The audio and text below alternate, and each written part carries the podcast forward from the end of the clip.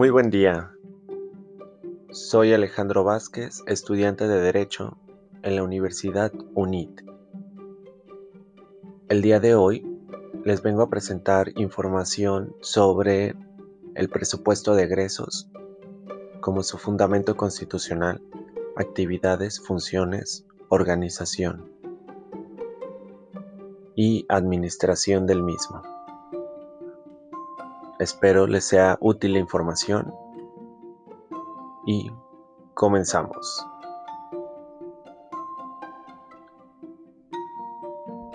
El presupuesto de egresos tiene su inicio en la Constitución Política de los Estados Unidos Mexicanos. Para ello nos vamos a concentrar en el artículo 74 que nos habla de las facultades de la Cámara de Diputados hablando principalmente en el primer párrafo sobre una de ellas, que es aprobar anualmente el presupuesto de egresos de la Federación, previo examen, discusión y en su caso modificación del proyecto que es enviado por el Ejecutivo Federal, es decir, nuestro presidente es el encargado de realizar el presupuesto de egresos.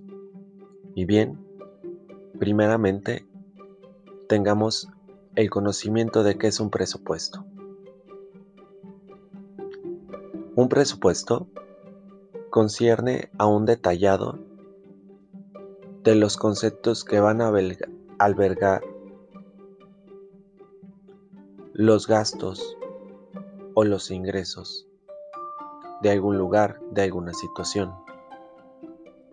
Es decir, es una lista donde nos indica cómo se van a gastar o cómo se van a percibir los dineros de algún lugar, de alguna situación, de algún espacio, de algún evento. En el ejemplo del cual hablamos el día de hoy, nos indica cómo se va a gastar durante un tiempo en la administración pública. Para ello hay plazos y formas de organización para la aprobación de este presupuesto. ¿sí? Como bien antes lo mencioné, el artículo 74 nos hace la indicación de que los diputados son los encargados de aprobar anualmente este presupuesto. Sin embargo, es nuestro presidente quien lo elabora. Y para ello, nuestro presidente tiene a más tardar hasta el día 8 del mes de septiembre para presentar ante la Cámara de Diputados dicho presupuesto. Y estos, a su vez, tienen hasta el día 15 para aprobar dicho presupuesto. Todo lo anterior es lo contenido en el artículo 74 de nuestra Constitución Política.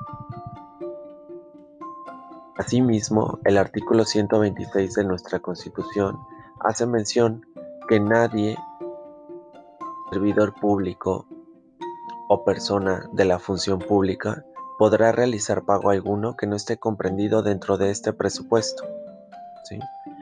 El artículo 134 nos indica que los recursos económicos que se dispongan de la Federación, las entidades federativas y los municipios, así como las demarcaciones territoriales de la Ciudad de México, se administrarán con eficiencia, eficacia, economía, transparencia y honradez. Todo esto para satisfacer los objetivos a los que estén destinados, es decir, hace un complemento del artículo 126, en donde no podrán realizar pago alguno que no esté comprendido en el presupuesto de egresos del ejercicio en el cual se esté realizando el gasto. A su vez, nos hace mención de la forma de organización de nuestra administración pública, dando una jerarquía a la federación como la mayor después las entidades federativas y a su vez estas a los municipios y demarcaciones territoriales de la Ciudad de México. Es decir, en este orden será la distribución de los gastos y de los ingresos que nuestra federación otorgue a cada área o ramo del gobierno.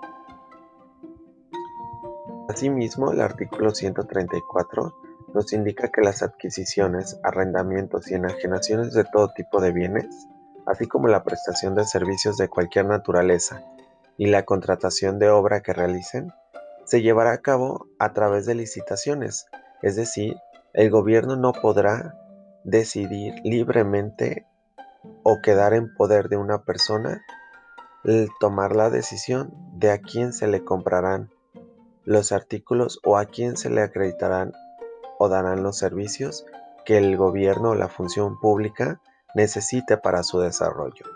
Es decir, se hará a través de una licitación pública. ¿Qué es una licitación pública?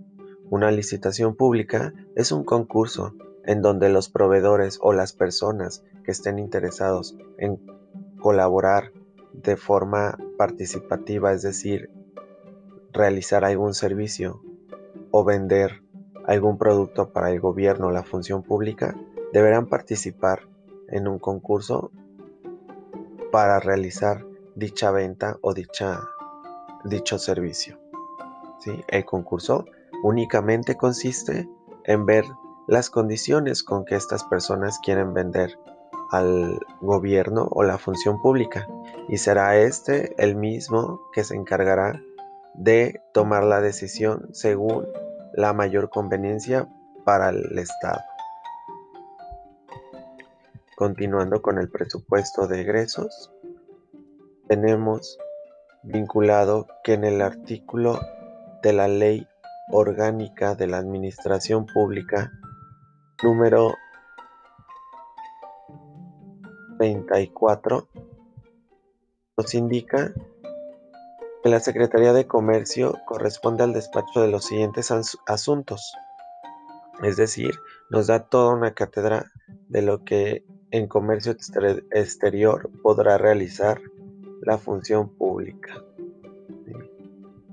Asimismo, el artículo 32 menciona la Secretaría de Programación y Presupuesto, que corresponde al despacho de los siguientes asuntos. Y aquí es donde nos habla principalmente de recabar los datos y elaborar con la participación en su caso de grupos sociales interesados los planes nacionales, sectoriales y regionales del desarrollo económico y social, el Plan General de Gasto Público de la Administración Pública Federal y los programas especiales que fije el presidente de la República. Es decir, nos habla de todos y cada uno de los aspectos que debe de contener de información el Ejecutivo Federal para poder elaborar el presupuesto de egresos de cada año, como la planeación, llevar y establecer los lineamientos generales, proyectar y calcular los egresos del gobierno federal, así como los ingresos, formular el programa de gastos públicos federales, planear, autorizar, coordinar y vigilar todos los programas de inversión pública, llevar a cabo las tramitaciones y registros que requiera el control y la vigilancia, cuidar que sea llevada y consolidar la contabilidad de la federación, entre otras más. Hablamos acerca de 18 puntos que esta nos menciona. Bien, el presupuesto federal siempre debe de estar listo.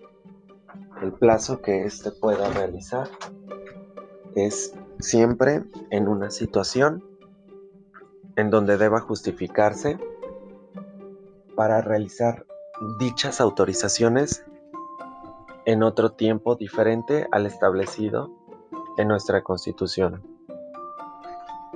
El artículo que regula esta situación viene quedando el mismo concepto del 74 de nuestra Constitución Política. En el último párrafo nos hace mención de las autorizaciones que éste necesita y de las justificaciones que debe de dar para recorrer dichos plazos. Esto corresponde tanto al presidente, el Ejecutivo Federal, como a la Cámara de Diputados. Como es bien conocido, cada año nos enteramos que aún no está autorizado el presupuesto. Y para ello se acude a esta justificación que debe estar bien soportada para realizar dichos cambios en las fechas de entrega. Bien, por otro lado, vamos a comenzar con la cuestión de cómo se estructura un presupuesto. Cómo es que nuestro presupuesto tiene varios complementos, varias ramas y varias clasificaciones del gasto. Para ello, vamos a contemplar que el gasto público se divide en tres clasificaciones. La primera es la clasificación administrativa, que va en función de las dependencias de la administración pública. Esta tiene 37 ramos autónomos, los cuales se pueden observar principalmente en el presupuesto de egresos. Por mencionar algunos, tenemos el ramo del Poder Legislativo, el ramo del Poder Judicial, el ramo del IFE, el ramo de la Comisión Nacional de Derechos Humanos. La siguiente clasificación es la clasificación económica. Va en función de las adquisiciones de egresos de la federación. La clasificación económica tiene adquisiciones de bienes y servicios del gobierno. Es la forma en la que gasta, responde a la pregunta ¿cómo gasta el Estado? Es un gasto corriente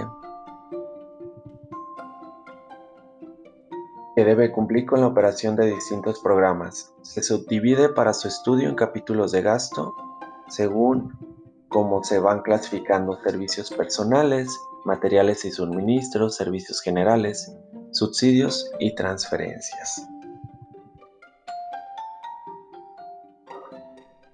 Bien, por último tenemos la clasificación funcional, que va en función a lo que hace el gobierno y se divide en tres. Es una gestión gubernamental que va con relación a la función que realiza. Tenemos el desarrollo social que abarca lo que es educación, salud y laborales. Y por último, funciones productivas, relacionado con el desarrollo agropecuario, energía, comunicaciones y transporte. Bien, de esta manera es como nuestro presupuesto de egresos está estructurado y son los conceptos o las áreas en donde nuestro Ejecutivo Federal indica que van a realizar el gasto público de los ejercicios. Bien, pues con esto hemos terminado el día de hoy.